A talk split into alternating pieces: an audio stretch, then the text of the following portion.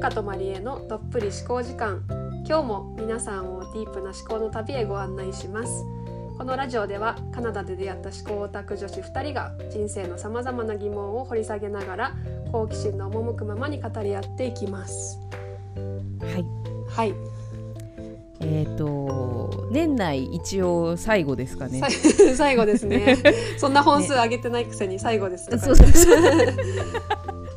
そうなのでかつその年内最後だけれどなんか特にまとめとかではなく特にあのしゃしゃべりたいテーマを勝手に持ってきたっていう感じなんですけど。そうそうそうそうそうそう。そう。ね。早いね。今日そう早いね。もう年末ですよ早いよ。なんかすごい久しぶりに撮る気がするけどまあ一応月1ペースでは撮っそうね。そ撮っうてるかな。そうなんだよね、うん。そう。でね相変わらずちゃんとまたあのこれ聞いてくれてる人がね地味にいるんですよ地ね味にねありがたいよね。そう。そうそう。ほとんどあんま宣伝もしてないんいだけど。やほんと一回ストーリーに上げてだから逆にみんなどっから聞けばいいんだろうみたいな。申し訳ないけど。そうそうね。でもなんかそれをこう繰り返し聞いてくれ繰り返しも聞いてくれてる人いるのかな、うん。おそらく、うん。だけれどもそうありがとうございます。ございます。今日もねそう今日もまああの割とふしっかり深めながら、うん。でも皆さんにもこうちょっと感じるところがあるんじゃないかなとうん。思うテーマを持ってきたと思うので、はい。それをね、はい、楽しんでもらえたらいいかなと思います。うんうんということで、えー、と今日のテーマなんですけれど、えー表現することし続けることの大事さと大変さと楽しさっていういやいいテーマですねことを、そう。ででここで言うその表現をすることっていうのは、うんうん。まあそのなんていうんですかね自分の中にあるまあかんうん、感情とか、まあ、何でもいいんですけど、うんうん。うんパッションでもそうかもしれないんですけど、うんうん。それを、えーっといろんなツールを使いながらこう外側に出すことっていうのを,、うんうん。を今回はちょっと表現することっていう意味でうんうん。使ってます。まあそう。ね今の時代どうねまあ表現することってすごくこう、かしこまった感じはするけれどもでもみんな、まあ、SNS とかやってる時点で、まあ、表現は、まあ、しているんじゃないかなとそうね。思うんだけどね。そうね。大なり小なり。そうね。そうでどうしてまあ最近これをちょっとこう考えていたのかっていうんうん、そうだうね。の。そう。でねあの我々先もうあーもう先月か。びっくりした。うん、あのージンっていうねあのーなんていうのかな、まあ、知ってる人は知ってるとうん思うんだけれど、えっと自己出版小冊子って言えばいいんですかね。そうだね。個人でなんか勝手に作ってあの出版社を通すとかじゃなくて自分の趣味趣向をもうバンってあのちっちゃい本本というか冊子にして出すのをそうジンっていうんですけど、まあ、それのねイベントがあったんだよね。そう。それをねここ数私は今回2回目だ。ゆかさんも3回？2回？3回目だね。目？宮崎で、うん、出す。うんうんうんそれをまあ出していてでまあ作るっていうことまああの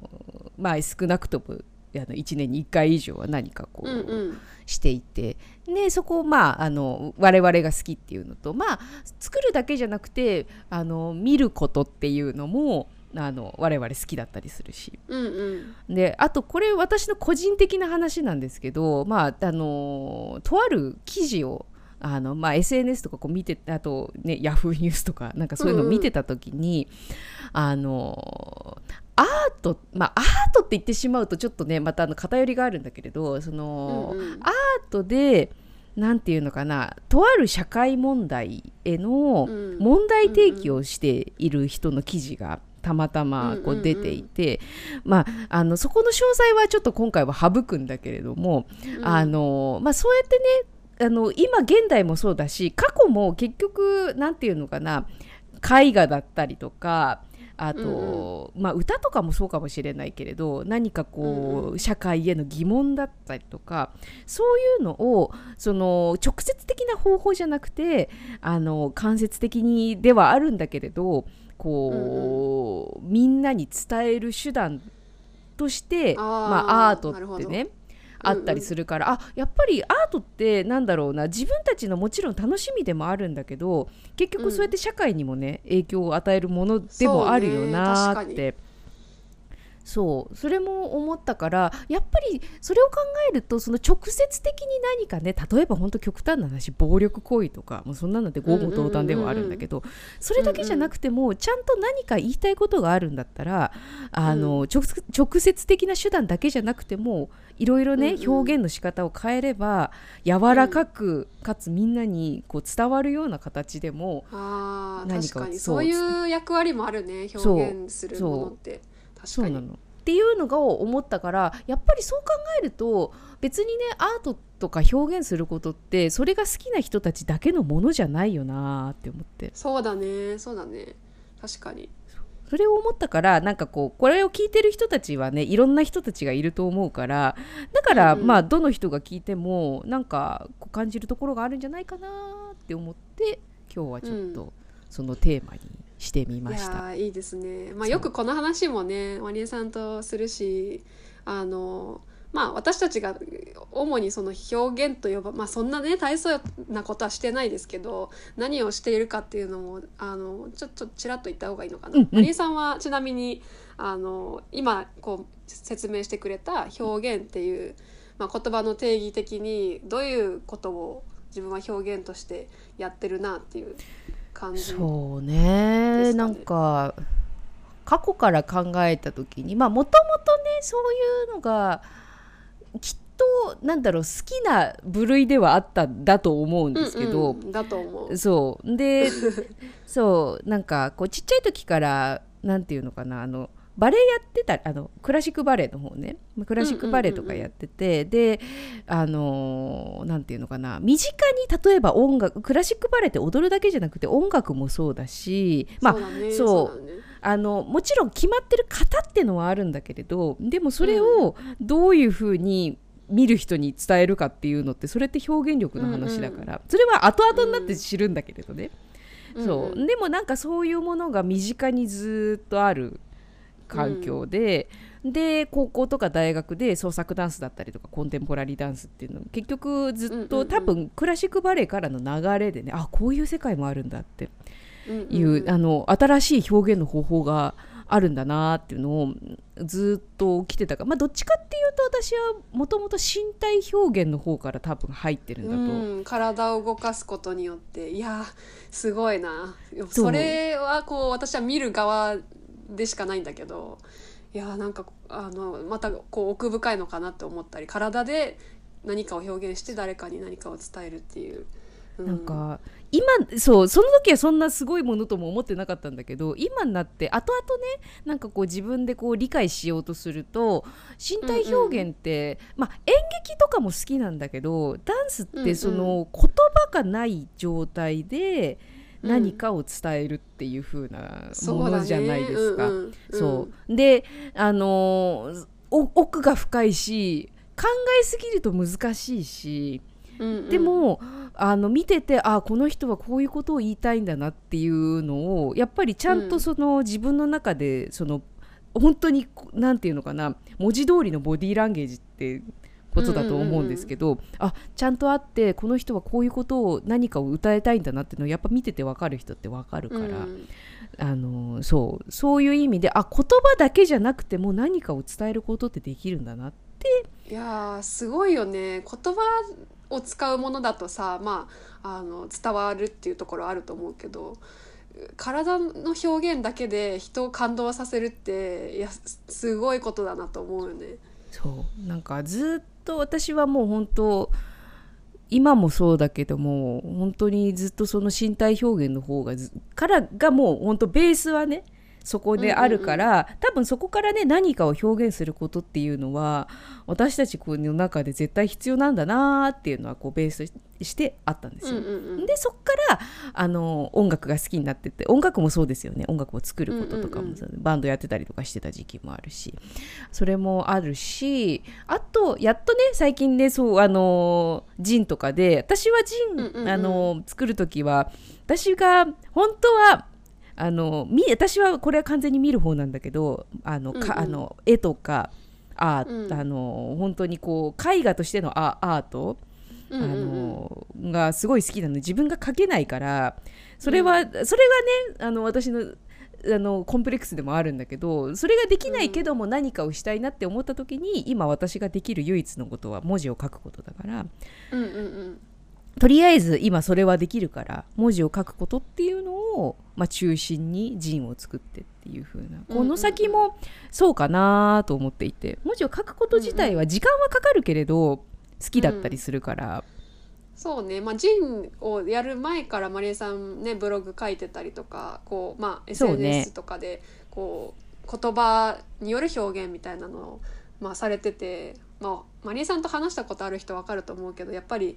こう言葉による表現が上手な人だなっていうのは私もすごい感じるから、なんかそれね言ってもらえるんだけど自分では全然自覚がないんだけれどね。うん、でもやっぱり話してるのとそのなんだろう言葉をこうなんていうのかな。精査してというか紡いでそれを編集自分でして本として、まあ、今回の「ジン」とかで出すっていうまたやっぱり違う味が出てねるような気がして、でもでもなんかこう読んでるとマリエさんだっていうのをすごい感じるからそういう意味では文章もすごく面白いよなってこう、まあ、直接的というか、まあ、言葉での表現ではあるけどその人がにじみ出るものだよなって思って、ね。私もすごく興味があるから文章を書くことに対しては、へうえん、面白い分野だよなって表現の中でも。そうね。そう、うんうん。かな今私が、まあ、まあやっていることうんうん。はそれかなって感じですかね。ゆかさうんうんん。自身はどうですかね？私はまあ写真を、うん。まあ、仕事としてやっているっていうのもあるけど、まあ、大学生の時から写真はずっと好きだしやっているから、まあ、一番私がやってる表現って言われるとまあ写真かなって思ってて、まあ、マリエさんとね出会った時もあの写真撮らせてくださいみたいな感じで言ってきっかけそれでしたもんでね。そうそうそうそうマリエさんのそのヨガに行ってで仲良くなってあ写真撮りましょうかって言って2人でなんか公園とかいろいろ行って写真撮ったりとかしててそうだね。写真もまたあの文言葉を使うものではないからただ絵とも違うんだよね。ね。なんかこうゼロから作るっていうよりかはあのなんだろうな。もうそその実際にある現実を写すっていうことでもあるけど、その中でちょっとこう絵ほどのそのこうゼロから感感はないんだけど、うん。でもその中で、あの制限されたものの中で何を表現していくかみたいなところにやっぱり面白さを感じてで動画でもなく私はやっぱ写真がうん。好きだったりりして。そうね。だからまあ一番こう私の核となるというか一番楽しいなって思う表現はまあ写真を撮ること。だったりするんですけど、まあ、まあ文章を書くこともあのやっていて、なんだろう。あの仕事でやったりもするんですけど、うん。まあ、日本語だったり英語だったりするんですけど仕事以前にやっぱ文章を書くことはすごく好きだから、うんもうなんか SNS でもなんか長々といろいろ書いちゃったりとか。まあ、ジンもエッセイ集出したりとかこう言葉と写真を使ってが多いかな私はジンを作る時は。まあ、今回のあの 今年のね「ジンイット」のやつは結構写真と文字っていうのが私は多かったんだけど、うんうん今年はもうあの下手くそなイラストと文字だけっていういや最高です。全部手書きで、文集みたいな感じであの雑らしにねわらばんしにあの全部手書きで書いたやつだったんですけど最高です。だから最高です。うん文字と写真かな私は。いやいいですこうね、いいですね。なんかこう見るものはなんか好きなのあります？見るもの、うん。うーん漫画映画あとあの私ミュージカルとかう結ん構好きだから、ミュージカル系の映画とかもうブロードウェイとか直接まだ行って見てないんだけどなんかそういうこうお音とか音っていうか声楽器でっていうよりかはどっちかというと私は歌とかで声で表現できる人ってすごいなってそこからパワーをもらうことがすごく多いから落ち込んでてもなんかこの人このミュージカル映画のこの部分見たら元気になるみたいなのもあるし。もあるし、まあ、写真も見るの好きだし文章を読むのも好きだしうんいやこれ生活の中からこれらを 除外してしまったら私はちょっと苦しいなっていううん、いろんな場面で表現にあふれてるなっていう気はするかな。ゆかさんがまあそのうん写真をなんていうのかな、まあもしかしたらね他のポッドキャストでも喋ってるかもしれないんですけどその写真うんうん。は、あなんかこうねただこうよく友達とイエーイパシャって撮るものだけそれもうんうん。うんまた一つなんですけれどもそれだけじゃなくて表現のツールとして写真は、ああのーこれは奥が深いってなんかこう気づいたきっかけみたいなのって何かあったんですか？あー写真。そうね。なんだろうな。奥が深い、あー。なんかこう写真って、まあ、ピースみたいなあの、うん。なんていうの？記念写真みたいなやつはさまあみんな撮ると思うんだけど、なんかこうまあ私人を撮ったり物を撮ったりいろいろしてるんだけど、まあ、人を撮るっていうことがすごく、まあ、好きで個人的に、まあ、マリエさんもね撮らせてもらったりしたんだけど、その自分が見ている世界っていうもの例えばマリエさんを私が撮るってなった時にマリエさんが思っている世界とかマリエさんが見ている自分自身とかっていうものがあるとするじゃない？けど撮るのは私だから私が見るマリエさんを撮るわけじゃない？でこうなんていうのかな平面的なマリエさんを写すんじゃなくてこう立体的なマリエさんを写すっていうかなんて言えばいいのかな。なるほどね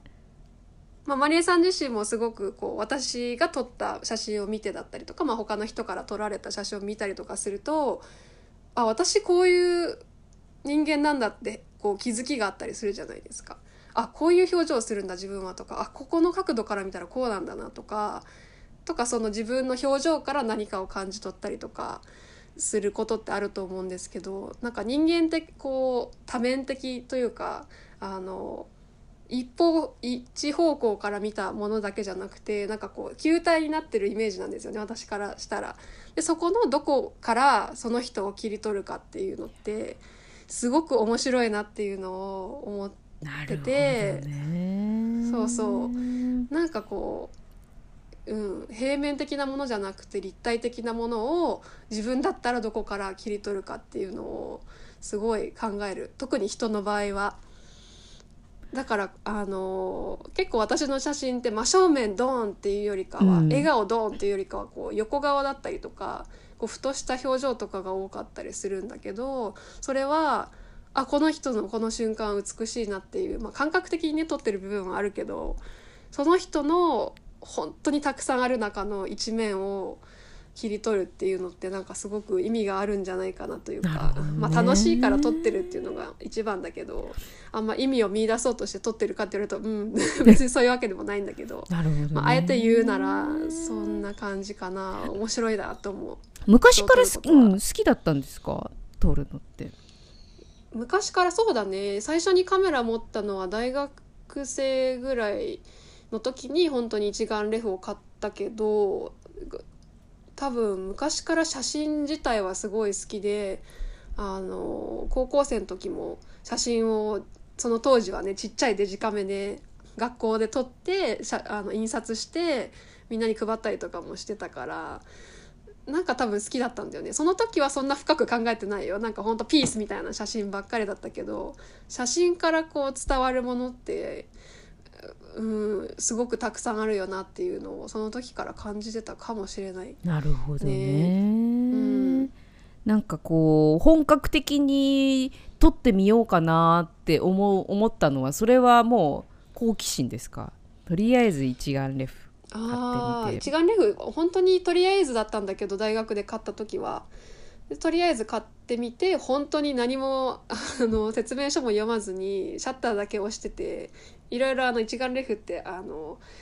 こう設定がねいろいろこう変えられるんだけど最初私ずっとオートで撮ってて。ただここって思った瞬間でシャッター切ってるだけっていうのが何年も続いたんですけどなんか何のきっかけだったかな？まあでもカナダ行ってその時もなんかバシャバシャ撮ってたなって思うんだけどこう人を撮るっていう経験をトロントでしたことがあってその時にあちょっと本格的にやってみたいなって思ってやっぱりこうあのシャッター切ってるだけだと あもうちょっとこういう風に表現したかったのになっていう部分がやっぱ出てくるんですよ。当たり前だけど。ってなると、まあ、カメラの使い方を学ばなきゃいけなかったりとか、まあ、光の使い方を学ばなきゃいけなかったりとかっていう風になってくるからあもうちょっとこうっていうのが出てきたのが結構私は立ってからだったかな。もうバシャバシャ撮ってればいいっていう時期もそれはそれですごくあの大事だったなって今思うんですけど。でもなんかある時からもうちょっと表現の幅を広げたいと思うようになってそこから本格的にあの自分で勉強し始めたって感じ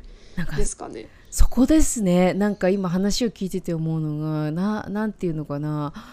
もう少しこうね、まあ写真でもそうだし他の表現、うんうん、まあ絵でも何でもいいんです。か文章でも何でもいいんですけど、うんうんうん、書いてみてあれ私もうちょっとこれをこういう風に表現してみたいかもって思ったところがそれが始まりですね。ああそうかもね。確かに確かに。そそれ自分の中にあるものがアウトプットした時になんかちょっとズレがあるなって思うともっとこうしたいっていうのが出てくるけどそれってまあある一定のところまでやらないと出てこないものかもしれないね。確かに。確かに。だからあそれって結局ね、まあ、あのそれだけまあ取っていたっていうことだとも思うんですけれど、うんうんうん、自分の中で何かこうはっきり何かこう、まあ、それが言葉言語化っていうかそれができるかどうかわからないんですけど、まあ、何かがあって。うんうん。それをもしかしたらこのツールを通したらなんか表現できるかもしれないって思った瞬間に、多分そこの世界に入っていくんだろうなと思って、うん。うん、あそうだね。そうかもね。それがたまたまね私は写真だったりある人は音楽だったり、ある人はダンスだったりするのかもしれないけど。えー、なんかさマリエさんダンスをすごくされてたじゃない？昔から、ね、まあ、バレエだったりダンスだったりその身体表現で人に何かを伝えるっていうのってなんだろう？こう伝えたいものがもうはっきり決まっててそうするのか、うん、自分でこう動きながら、うん、溢れてくるのをその場で出す感じなのかとかなんかすごくこう私はやったことがないからイメージがしづらいっていうのもあって。うん、なんかどんな感じなんだろうっていう、えー、なんかそれもなんかこうもしかしたら作る人にもちろんよるっていうのもあると思うんですけど、うんうん、本当に何だろうなテーマがあって作るっていうことももちろんあるし、だけど例えば私はあんまりもうあのほぼ経験がないんだけれど、まあ、例えばソロ作品を作るとかってなった時に、うんうん、あのまあねそれも本当人によりかよりけりかもしれないけれど動きながらそれがどういう風になっていくかなっていうのを探っていくっていうこともあるんですよね。その、うんうん、身体表現あのコンテンポラリーのそのダンスにもいろいろテクニックがいくつかあって。でそう。でまあテクニック、うん。あのー、いろいろあるんですけど本当にその場で出た動きの中からどういうふうに収まっていくかなっていうのをこう見ていくみたいなのも結構あってそれがまあいわゆる即興ってやつなんですけどまた即興ダンスって多分いろいろどこのジャンルのところでもあると思うんですよね、うん、でもそこの中でこう動いていく中で、あこういう動きもできるなとかなんかこう、これって例えば身体表現ってすごく自分の体を考えなきゃいけなくて、なんだろうな、いつも例えば本当極端な話いつも右足ばっかり使っているなっていうのを動きながら気づいたらじゃあ今日はちょっと左足使ってみるかとかって、うんうんうん、でいつもなんなんていうのかないつもは球体をイメージして動いているけれども今日はじゃあちょっともう少し角張った感じで動いてみるかとかこうなむあこうそうすごくカクカクしてる動きが多かったから少し曲線を多めに動いてみるかとか。なんかそういうのをこうその場その場で感じながらやってみるとかね。そういうのも、うん、あのコンテンうん即興ダンスは多分そっちの方が多いと思うんですよね。ちゃんと型が、うんうんうん、例えばクラシックバレエとかはもう型があって。で、うんうん、あのそれクラシックバレエはあれ演劇なんですよね。要するに。言葉のない演劇、ね。うん、そう。だから一応バレエの中でも言葉は言わないけど会話してるんですよ。そこの中で、ね、ストーリーがちゃんとね、そう。ちゃんと、ま、あのそれ私たち幕物ってその1幕2幕3幕ってあの有名なのだと、例えば「白鳥の湖」とかうんうんうん。あのくるみ割り人形とか多分名前を聞いたことがある人はいっぱいいると思うんだけれども、うんうん。あの中で有名などうしても有名なところってなんかすごくみんなが動いてるところなんだけどちゃんとうん。あの演じているんですよね。その中で踊りもあるんですけれどもうんうん。その体でこう表現をしていかなきゃいけない。であの台本もあるんだけれどあとはそこの、うんうん。まあ例えば主役の人がその台台本のこの人たちをどういうふうに感じてそれを同じ動きだとしてもどういうふうに表現していくかっていうところがまた変わっていく、それは自分の中でそれを落とし込んでいく。うんうん。っていう。だからなんかそれもまた何どどういうふうに表現するかによってもまた変わってくる部分うんうんうんうん。であるなっていうのを両方やって初めて分かりましなるほどた。あー。いや面白いな。体を使って表現することって私はあんまりやったことがないけど。でそれをこう自分の動きを考えながら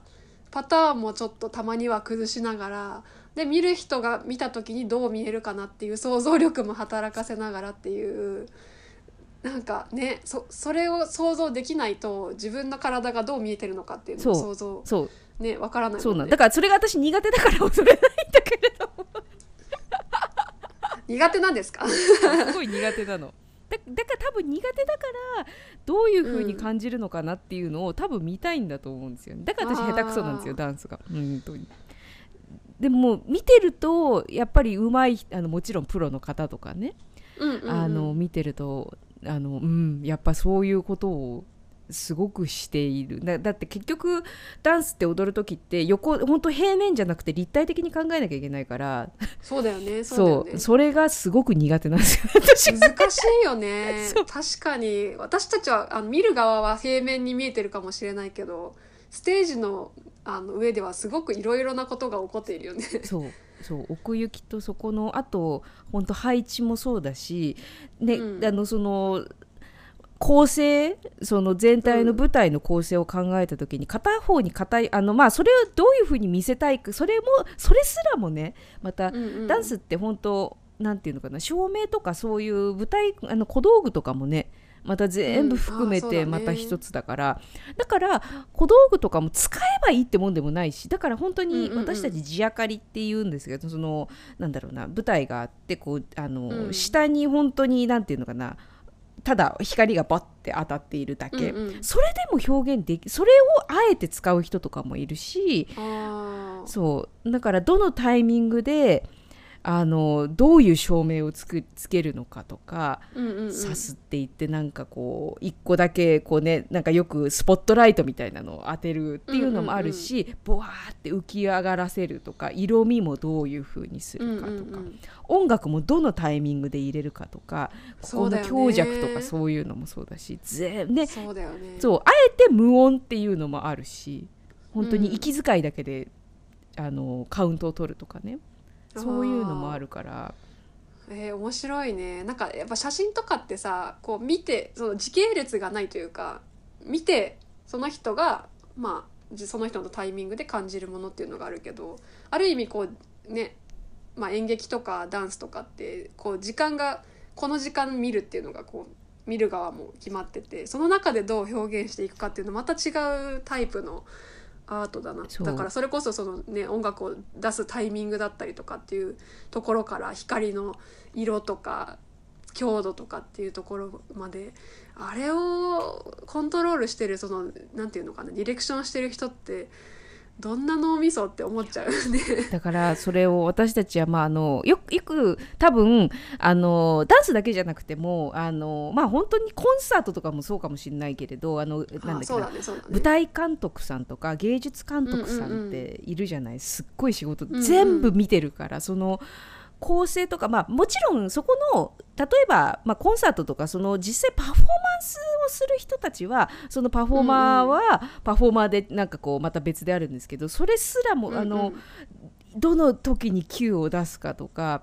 あの、うん。どの時にどの人がどういうふうに動いているかっていうのを全部こう取りまとめる人たちが、それをあの武漢さん、あの舞台監督さんとかって言うんだけどすごい仕事をディレクションしないといけないからね。ものすごい仕事だと思うんですよ。だから大体そういうのって、まあ、舞台経験されてた方とか、まあ、本当それを勉強されてた方とか、あとその本当舞台が好きな人とかねがやったりするんだけれど、あれは全体を見えてないと本当に大変なので。そうだね。確かに。裏めっちゃ走り回ってるから。そうだよねそうだよね。そんな裏側の話するつもりもないですけど本当にうん。いわゆる黒子さんみたいなの後ろでめっちゃ走り回ってるから。そうだね見えてないだけでね。そう変な話ダンサーさんとかも例えば右から出て左に引っ込んだけれどまたすぐ右から出なきゃいけない時とかって、ズワーって後ろ走って出たりそうかとか。何事もなかったかのそうそう。右から出てきて。とかね。そういうのとあかあるからね。なんか話してて思ったけどこう何かを表現する時ってこうのめり込むすごく主観の部分っていうのとあのどう見えるかなっていうその客観的に見る目線みたいなのって両方大事ね持ってなきゃいけない、そこのバランスがすごく難しいよなと思ってて。なんか私最近ねあのいろんな人に言ってますけど「うん。スラムダンクの映画を見に行って。そうね。うん、そうそうそう。すごい熱弁してるんですけどあのあの人もね井上さんすごくこう、まあ、表表現の人っていうのはおこがましいんですけど もうそれどころじゃないっていうもうものすごい大物でみんな知ってる人だと思うんですけど。表現に対するそのこだわりみたいなその今回の映画に対してのこだわりみたいなの私はパンフレットをね熟読したんで見てたんですけどなんかその中でこここだわったみたいなところがまあ、彼の中であってあの人の表情をよどれだけリアルに表現するかっていうのをそのアニメにするっていうこうなった時にやっぱりこう表情だったりを大げさに大げさにというか分かりやすく表現するものがまあ最近多いじゃないですか。まあ、鬼滅とかもそうだしあのそれをあえて排除してどれだけこう見る人たちにとってこうなんだろう直接的にこう心にガガンってくるかっていう、ねそのなんだろう誘導されてるんじゃなくてこうなんていうのかな大げさな表現で感動をの方に誘導するんじゃなくて本当にこう自分の心とこうつながる感じでなんだろうジーンとくるっていうところを表現しようって思った時にやっぱりその表情だったりを大げさにしすぎずにより自然にやっぱこう日本人だから特にあんまりこう表情の表現ってないじゃないですか。あんまりこう出さないっていうそこの部分がものすごいリアルであこれだよなって実際っていうアニメをこう見すぎているからやっぱりこうねいろんなこう表情があの変わる変わるっていうのが慣れてはいるんだけどそれをこう大画面で見せられた時に私はすごく感動してなんかそれってやっぱり彼がこうアーティストとしてガッてのめり込む部分はのめり込むけどこう自分がこれを見た時にこう見えるんじゃないかっていう視点って今回彼が監督をやってるから漫画家自らそういう目線があのあるっていうところにその周りのなんだろう美術さんとかそういうこう他のことをやってる人たち彼に関わっていろいろやってる人たちがあ漫画家さんだけどそのディレクションの能力もすごいなっていうところをすごい褒めてたわけですよ。でああだからその客観視する部分とあのガッて自分の主観にのめり込む部分とっていうところのバランスをすごく取っているのかなっていうのを。いやちょっと難しいんだけどね結構ね。ーすごい。すごいいやでもそれはプロだよね。それいはやーすごいなーって。そこでもなんかこう客観的すぎてもななんていうのかな。あのどう見えるかなっていうところを考えすぎても人の心を動かせないっていう部分もあるじゃないですか。すごくこうガッてもうこれだっていうのをものすごくこう偏った主観で描くっていうのもある意味すごくこう人の心を動かすと思うんですけどその部分とそのどう見えるかなっていう部分とあのこれは答えはないんですけど、ね、まさに。あのどうバランスを取っていくんだろうっていうまさに。そうだね。そこのバランスだよな。やっぱなんかあのうーん変な話これは別に批判をしてるわけではないんだけれど例えば私もやっぱり、あの好きだから例えば私は今話ができるのはダンスとかそういう舞台の話ではあるんだけれど、うんうん。まあいろいろな舞台があるんですよ。で、うん。もちろんなんんとうーんどっちも本当にバランスよくだけどやっぱり自分のこう見せたいところをちゃんと追求しているダンス、もう本当、うんうん。あのもう例えば映像作品になってたりとかするやつとかでも、うんうんうん。あのだ多分わからない人はなんであのそれで感動するかわかんないって言われるかもしれない。でも多分ね、うんうんうんうん。写真もあると思うんですよ。勝手に一人でそう。でも私もダンス見ててなんか本当に胸を打たれてしまうあの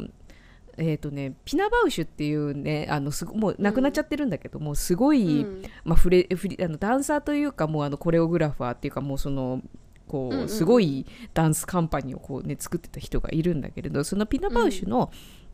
あの映像作品っていうのがこう出ているんだけれどそれはもう本当私何度見ても泣ける。本当に。でも多あーそうん多分分からない人にとってはなんなんで泣いてるのか分かんないと思うんだけれど、うんうんうん。でもなんか本当に胸すごく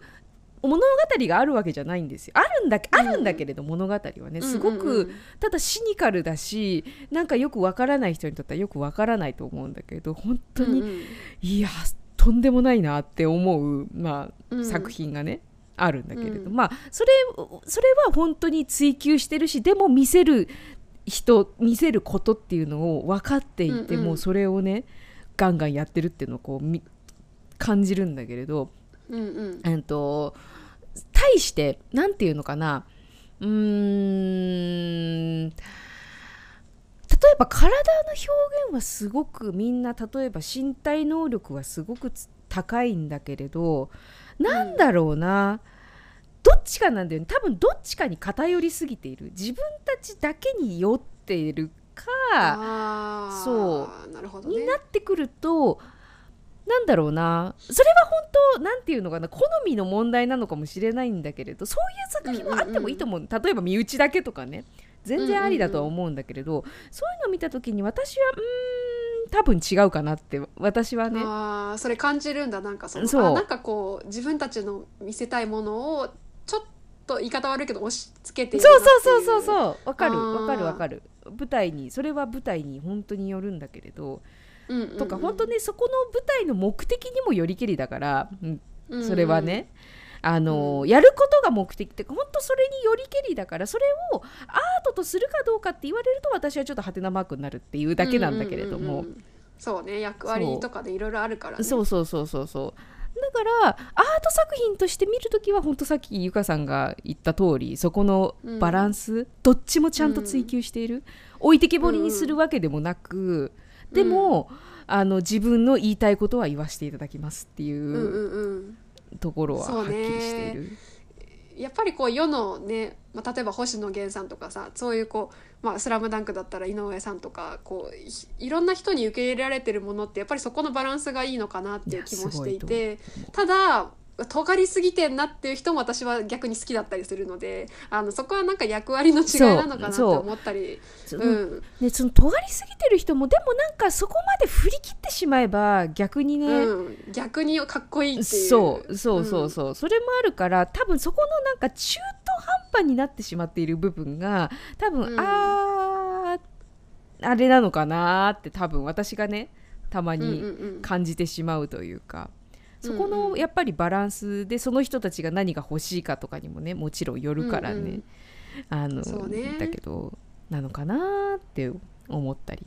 確かに。そう。ね。あのー今ねこうやってその表現をするところのそのねなんていうのかな。私たちがまあゆかさんはねもうプロプロだから、うん。そのプロとしての話っていうのもしてもらったんですけど、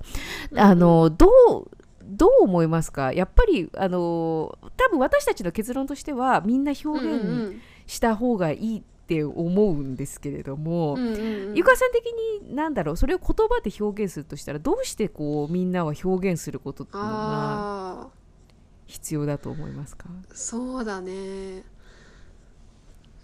ーなんだろう。うーんそうね。なんで自分は表現するのかなっていうところにもつながってくるんだけど、うん。まあしたいからしてるっていうのが一番ねシンプルな答えではあるんだけどなんかこうね表現するとかアートとかってなんかその言葉がこう一人歩きしてしまってとても格式が高いようなものに今なっている。うん。ただこう時代が流れてこう時代が変わってきてみんながみんな表現できるっていう、まあ、時代にもなってきてるじゃない？だから何でもかんでも表現できるっていうのもまたそれもなんかいろいろねあの物議を醸すのかなとは思うんだけどなんか表現することで結局こう自分自身と対面することになるというか、なんだろうな。結局自分のことを考えずには生きられないじゃない人は。だか確らこうなんだろうな。表現することって私は自分自身と向き合うことでもあるし自分自身を慰めることでもあるし、自分自身をこう出してあげることによってあのなんていうのかな。うーんなんだろうな。いろんな側自分をそれで認められるっていうのもあるけど、うん。うん。うん。うん。そこを超越したものもあるんだよね、うん。言い方が難しいけど別にこう認められたいからやってるとかではないけど、うん。うん。自分の中であのうーんこれこういう自分の部分を出してみたいっていう欲望というか これを表現してみたいっていうものを出すことによって、まあ自分を理解してる部分もあるし、うんうんこう理解が及ばなくて面白いなって思う部分もあるしそういうところを楽しんでるっていうのはあるから、うんなんだろうな。何でもいいから何かこうアウトプットしてみるとそれによってこう自分がまた見えたり人のことが見えてきたりっていう、それって別にそうすることがいいとかじゃなくてすごい面白いと思うんですよね。いや本当、だから面白いからやってっていうのが一番強いかな。うん、あのね。答えになってるかわかんないですけど。なんかあの本当うん。言ってもらった通り、なんかこう自分のこと考えざるを得なくなるんですよね。本当何かを。うん。そうそう。結局ね。そう。やる作る見せる。それってねでそうなんかどうしてもさ表現することだだから私も今回そのテーマをアートってしなかった理由がやっぱりそこなんですよね。アートって言ってしまうと本当そのアートってね本当好きな人は好きだしあの、うん。急にアートって言われてあーちょっと自分はみたいな。なんかねそういうのにこう知識があったりとか、うん。自分自身がすごくこうある程度のクオリティで表現できてる人じゃないと話しちゃいけないトピックみたいなイメージがあるけど表現ってもっと身近なものだなと思うんだよね。いや本当本当。どうしてもねそうアートって言ってしまうからなんか急にあれなんだけどあのみんなそんなアートはって言ってる人も絶対になんか触れてるんですよね日々ね。うん、そうだよねそうだよね。そう何かを表現しないと、ね、文字も書くこともそうかもしれないしもう喋ることもそうかもしれないし、うんね、デザイン、まあね、とかね本当なんかデザインって言っても本当に何て言うのかな、もちろん目に見えたポスターとかそういうのもあるけれど、ねうん。鉛筆の形を作るとかそれを本当でね全て目に見えてるものはデザインですから それをこう表現と見るか否かっていうところそう。うそう。そう、うん。な結局ねそれって自分が何を、あのーどういうふうにそれを作りたいか。なんかやってみると分かると思うんですけど、うん。自分が想像してるものって全然形にできないんですよ。わかると思うんですよ。また、うん、想像してるものを形にするアウトプットを見てあ違ったって。でそれをじゃあどうしたらっていうところがこうねじ自分のの追求にもつながってくるし。そう本当に。だからそういう意味で頭の中でいろいろ悶々と考えている人はもうなんかうん。それがね例えばあのたまにほら言葉とかだと強すぎてしまう時があるから、うん。アートってなんかそこのワンアートじゃない表現することって私そこのワンクッションになるような気がするんですよね。うんそうだねそうだね。そうオブラートというか。ででかつそれを通してほら言葉もさ間違って言ってしまうと、うん、いや自分が言いたいかったことはそれではないみたいな形で伝わってしまうことってあるじゃないですか。それを本来はちゃんとこう自分の中で練り直して実際どういうことを表現、うん、表現じゃっていうか人に伝えたかったかっていうのを考え直すわけじゃないですか。結局どの作業もそれだから。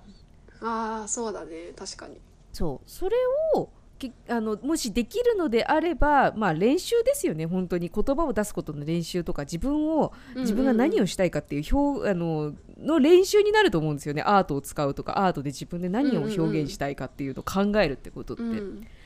改めてそうだね。なんかそう。マリさんがそれその今言ってくれたみたいにこう直接的な表現表現っていうとなんかまた言葉が ぐるぐるしちゃうけど、うん、直接的に何かを伝えるっていうよりかこうアートの良さってこう含みがあるというかその間接的な部分それその解釈があなた次第っていうこのこう含みの部分っていうのかながあることによってうんなんだろうこう想像力をかきたてるっていうところがやっぱり想像力を失ったら人間終わりなんじゃないかっていうのが私の仮説で想像力を失ったら人は優しくなくなると思うんですよ。だからアートがなくなったら人は戦争になると思う。本当に。あの究極ね。うん、極論ね。だからやっぱりこう想像力を育むことそれこそ自分が作るってなったらこれをどうこれをこう作るにあたってなんだろう。アウトプットしたものがなんか違った。じゃあどうやったらこう自分がそあの想像してるものを作れるんだろうっていうところでまた思考を働かせるわけだしまたこうこれをアウトプットした時にどういうふうに人に伝わるんだろうって思った時にそこでまた想像力を働かせるわけだからそれってやっぱりうん優しさにつながるんじゃないかなと私のね仮説だけど想像力を育むことって、まあ、自分は一人で生きてるわけじゃないからこう人と関わって生きていくとか自分自身に対してどうありたいかっていうのを考える上でやっぱ想像力はないとダメって本当に。思うんですよね。まさにまさに。だからなんだろうな。例えばうんやりたいことがわから私とかゆかさんは本当にありがたいことにやりたいことがありすぎて逆に困っているっていう、うん、渋滞するっていう そう渋滞しているから、それは本当にあのありがたいことでもあるんだけれど、うんうん、多分まあもちろんいろんなね要素があるあの本当に今やりたくてもできない状況にあるとかね本当ライフステージだったりとか、うん、まあいろいろな状況で、うん。うん、そういう人ももちろんいるからみんながみんなできるかっていうともちろんそうでもそう。うんうん、で分かっているんだけどあの、まあ、それだけじゃなくてね本当に何て言うのかな考え方が一方通行だったりとかすると、うん、もうそれ以上何にも広がらないんですよね。何かしたいかな、うんうんうん、趣味がわからないってなった時に、うんうん、私はほらねあの妄想しちゃうからすぐこれはこうなったら楽しいよなとか、うん、そういうことをね、まあ、妄想はあのきちんと言うと多分想像力につながると思うんだけれども、うんうんうん、そう妄想したい人はやっぱり想像力を育む必要があって。で想像力を育むにはやっぱり自分が何を表現できるかってやっぱねそこをこうちょっとチャレンジしてみることだと思うんですよね。やってみないと、うん、そう、ね。そう、やってみないとそうね本当それってさっきの話に戻るんですけどやってみてあ、うん、全然なんか頭で思ってたあの私これできると思ってたけど全然できなかった。じゃあどうしたらいいんだろうっていうところから何か調べたり、見たりとかあじゃあこれこうしてみようかなって、うん、そこからまた想像力だったりとかなんかこう方向性がいろいろ広がると思うんですよね。うんうんうん、だからやってみないとわからないんですよね。そうだね。そうだね。そうだね。なんかこうアートとか表現とかってなるとその成果物がクオリティが高くないかとか、うん、その結果にすごくフォーカスしがちだったりするしまあ本当にこうプロフェッショナルとかアーティストって呼ばれる人たちに自分がなりたいっていうんだったら、そこももちろん追求しなきゃいけないんだけど、うん、自分が何かこう気軽に表現してみたいなって思う時って別にそのだからそのプロセスが大事ですよね。どうやったらこういうふうにアウトプットできるんだろうとかそれにはどういう道具が必要でどういうこうスキルが必要なのかとか、うん、自分はどういうふうに人に伝えていきたいのかって考えるプロセスがあのきっとすごいこうなんだろう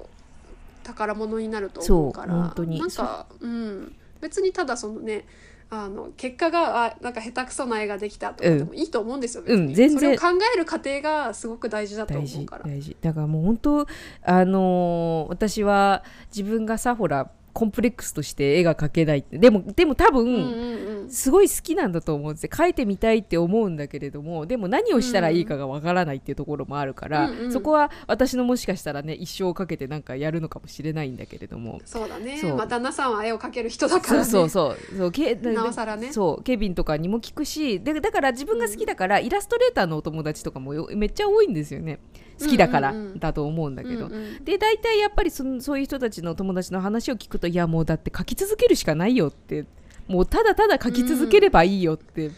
みんな言うの。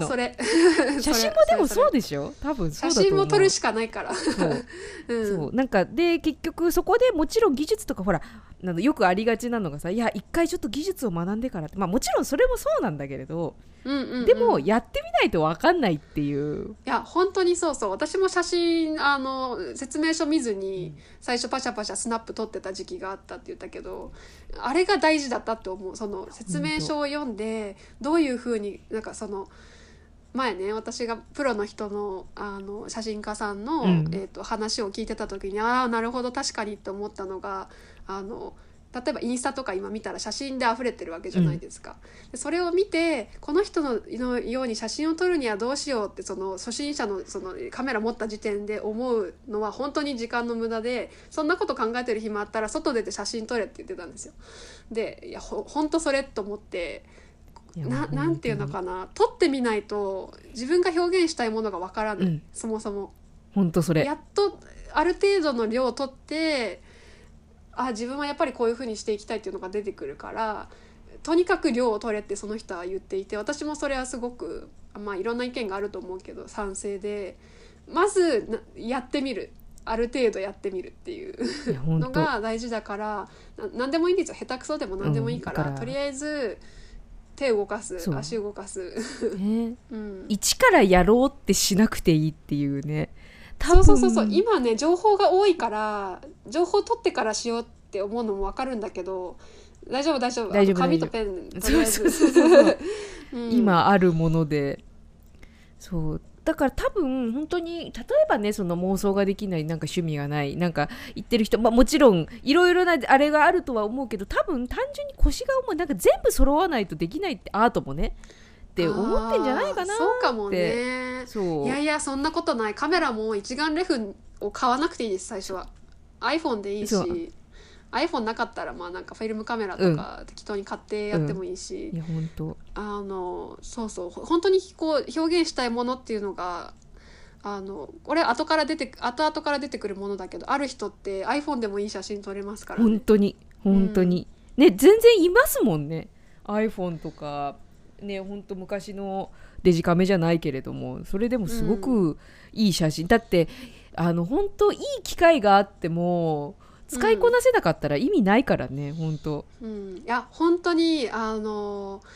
あのディスってるわけじゃないと言いつつまでディスるんですけど あのそのカメラの機材にすごく委ねてしまってそれをこうなんていうのかなそれをどうだ綺麗な写真だろっていうような写真って見たらわかるんですけど、でまあお仕事上ね私もそのいいカメラを使ってますけどく求められてるもののクオリティがあるからそれにちゃんと合わせた機材を使うっていうのはもちろんプロとして重要なんだけどその表現っていうものとして見た時にそこになんていうのかな頼りすぎてはっていうかそれをどうだって見せることって、まあ、クールじゃないというか、だからもう本当ねまマリエさん持ってるけどあのトイカメラうんトイカメラ。のやつでもいいし、全然。あの携帯とかでもいいから表現って別にいい道具があるからできるものではない。もちろん幅は広がるけれども別にそこをなんかこうなんていうのかそれを権威として見せてる人たちに私は全然同意しなくって、それこそジンだってさあのコピー用紙になんか手書きで書いて止めたらジンになるわけですよ。別になんかこういい紙使って製本してっていうのも、それもね表現の一つだからいいと思うけど別になんだろうそこにこう差はないというか。いやまさに、だからもう本当とりあえずやってみってみんな言う言う大体やってる人たちっていいよ、うん。なんかなんかまあ表でも英語とかも全全部そうなのかもしれないけれどとりあえずやってみて、うん。でやってみて後で考えればいいからって、やってみないとそう何をどうしたらいいかがわあので何から手つけたらいいかわからないじゃないですかやってみないと、うんうんうんうん。あ本当に全然ダメだって。でもそれもそれでまた一つだと思うんですよね。うんうん。でそっからじゃあそそう何を練習しようかなって。うん。本当そうなっていくと思うんでうん、なんかこうねで SNS とかが今あるからさそれを使って何か YouTube でとかそれを使って SNS で何かしなきゃいけないんじゃないかとか思うかもしれないけどそんなことはなくってなんかやってる人たちがいっぱいいるとそういう錯覚になるのもすごくわかるんだけどあの勝手に家で一人で書いて勝手に保管ししてるだけでも十分表現だと十思う。まあね、それからまたこう一歩何かしたいってなった時に SNS に出してもいいし、今度会いに行く友達にその絵を見せるとかでもいいし、まあ、見せることによって何か見えてくるものっていうのはもちろんあるからいいんだけどそこにこだわりすぎなくても、うん、まず手動かしてみるっていうだけでもいいと思いますね。なんか本当身近な人なんか今ね本当その全世界に、ね、発信しなくても身近な人だけに見せるものとかなんかいろいろあるから、うんうん。うんもうそんなんでいいと思うんですよね。そこにもう自分の好きなものを全部詰め詰め込んでしまうとかね、うん。そういうのでも全然いいと思うんだよなんかそこでいねそう、んん。あのハードルをね低くし自分でねその高くしなくていいと思うからそうするとね表現することってすごくなんだろうやりやすくなると思うしうん。やっていけばやっていくほどあ自分ってこういうことを思ってたんだっていうのが絶対気づくから。そうそう。なんか、うん、特別な人だけができるものではないんですよね。よくね私とかまりえさんもジンとか作ってたりそするから「あなんか本出しててすごいですね」とか言われるけど何にもすごくないんですよ。ただほんとただ紙と紙になんか書いてるだけなんで。本当に。あのそんな大大層なことだと思わなくてよくってみんなすればいいんじゃないってそう。いう。本当。シンプルに、みんなすればいいんじゃないって思うんだけれどもそうだから結局完璧を求めなくていいっていうね。ああ大丈夫大丈夫。そう。あの誰も完璧が何か分かんないから。で完璧が何かがあったらあとは多分面白くないよね、あと、うん。ちゃんとそこでなんかまあもちろんただただあのやっていくだけであの効果が出る。まあそれもそうなんでもほら最近さなんていうのかな、うん。最短でこう最高のこう結果を出すみたいなのも流行ってるからそれも分かまあるそうんだだけど、ね。ああそうだね、そういう思考になってる人もいるかもしれそないう。だけどでもちゃんと例えば写真もそうだし絵もそうだし変な話ヨガとかも、まあ、体を使うこともそうなんだけどちゃんと動いてると、あの気がついた時にちゃんと形になってるんですよね。昔、うん。まあどどんどんどんどん。ううん。そう。なんかそこはちょっと途中で諦めそうになっちゃうかもしれないんだけれどそこはもう全然、なんていうのかな。追求その人たちがこうできることをどんどんどんどんあのもうもう淡々と淡々とやっていくもうそれで気がついたら、あれ？なんかできるようになったとかなんかこれ前より書きやすくなったなとかやりやすくなったなとか、そこのなんか自分の気づきを大事にしてほしい。その何できたものがうんぬんかんぬんとか誰かに評価されるとかじゃなくてそ,、こでこうやっていくうちにあれ？ちょっと体動くようになったなとかあれ？もうちょっとこうしてみたいっていう感情が生まれたなとかそっちの方を大事にしてほしいと思う。うん。いや本当に。なんか誰かに認められるとかそんなんなんて後の話だから。そうそうそうそう。そう。そこはもう気にしない。あの認められるあのー誰かに認められたいって思うんだったらなんかこうそれこそさ自分がのね身近な人に絶対に褒めてくれる人に、見せたりすればいいと思うから。うんうんうんうん。それでもいいよね全然ね。うん。全然いいと思う。全然いいと思う。だから本当作りたいって思ったものを絶対1個作っなんかもしね聞いてて、うん。過去ちょっと1個でも作りたいなって思ったものがある人がいるんだったらそんな完璧なものじゃない、うなくていいから1回作ってみりゃいいと思うんですよね、うん絶対にうまくいかないから。あのそうそうそうそう。私もジン作るの4回目なのにあの印刷の方向とか間違えて紙をめっちゃ無駄にしたりとかしてたんですけど、本当なんかその過程も面白いなって思うからう。ん。それもね、それすら楽しんでほしい。そうそうそうそう、そうするとね絶対にあなんかこう何かを出していくことってすごく楽しいなって思うし、なんだろうな変にこうね貯めていくこともねでなんか変に貯めすぎちゃって、変なふううん。方向に誰かをね傷つけるような方向でバーンって出ちゃったりとかそういうこともしなくてうんうん。良くなると思うから完璧を求めない。そうやれることをやる。それでいいんじゃないかなと思います。はい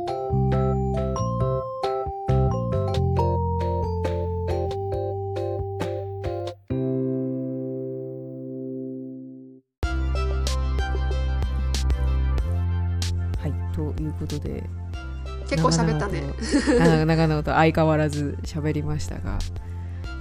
ね、どうなんだろう。これ聞いてる人たちってどいろんな人がいるのかな。でもうん。ゆかさんもねお友達とか表現さされてる方も多いとも思うんだけどそうだね。お仕事に、うんうん。そう。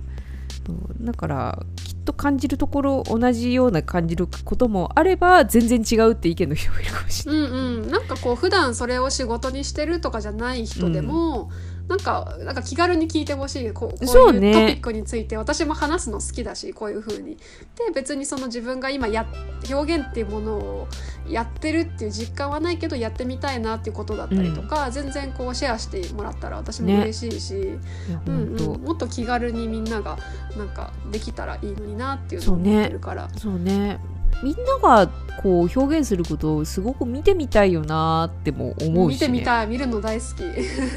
みんな何を考えてるんだろうって絶対やっていくうちに、あれ自分ってこんなこと思ってたんだって思うことも絶対あると思うんですよね。うんそうそういうのも含めてね。いやいい。もうこの表現することとかねもう喋りだすと止まらないから。そうそうそう。1時間にあっという間に経っちゃった。全然全然でした。全然まだまだ多分続けようと思ったら続けられるとは思うんですが、うんうんうん。まあ皆さんもまたねこれで思うところがありましたらぜひうん。なんか、ねお便りとか。を。お便りいそうなんかたまにねポロッといただいたりするからね、うん。お便りを。なんか別に質問とかじゃなくても感想とかこうそうそう思いましたとかでもいいから。そうそうそう、うん楽しかったですとか全然嬉しいのでそれでそうかなじゃあちょっとこんなところで年内はじゃあこれでラストはいですかね、皆様良いお年をと良いお年をやだもうそんなことを言う早う早いよね本当本当ね本当またねあの来年も別に特に特別なものとはないんですけどもあのゆるっとまたうん。撮っていこうと思うので、うんどうぞ皆さんもまた来年も楽しみにはいしていまただけたら、年もよろしくお願いいたします。よろしくお願いします。はい、ということでどっぷり思考の旅の時間お楽しみいただけましたでしょうか？感想や質問どっぷり思考時間をしてみたいテーマ等いつでもお待ちしております、えー思考の道に迷った時のお守り代わりのポッドキャストまた次回をお楽しみに。バイバーイ。バイバイ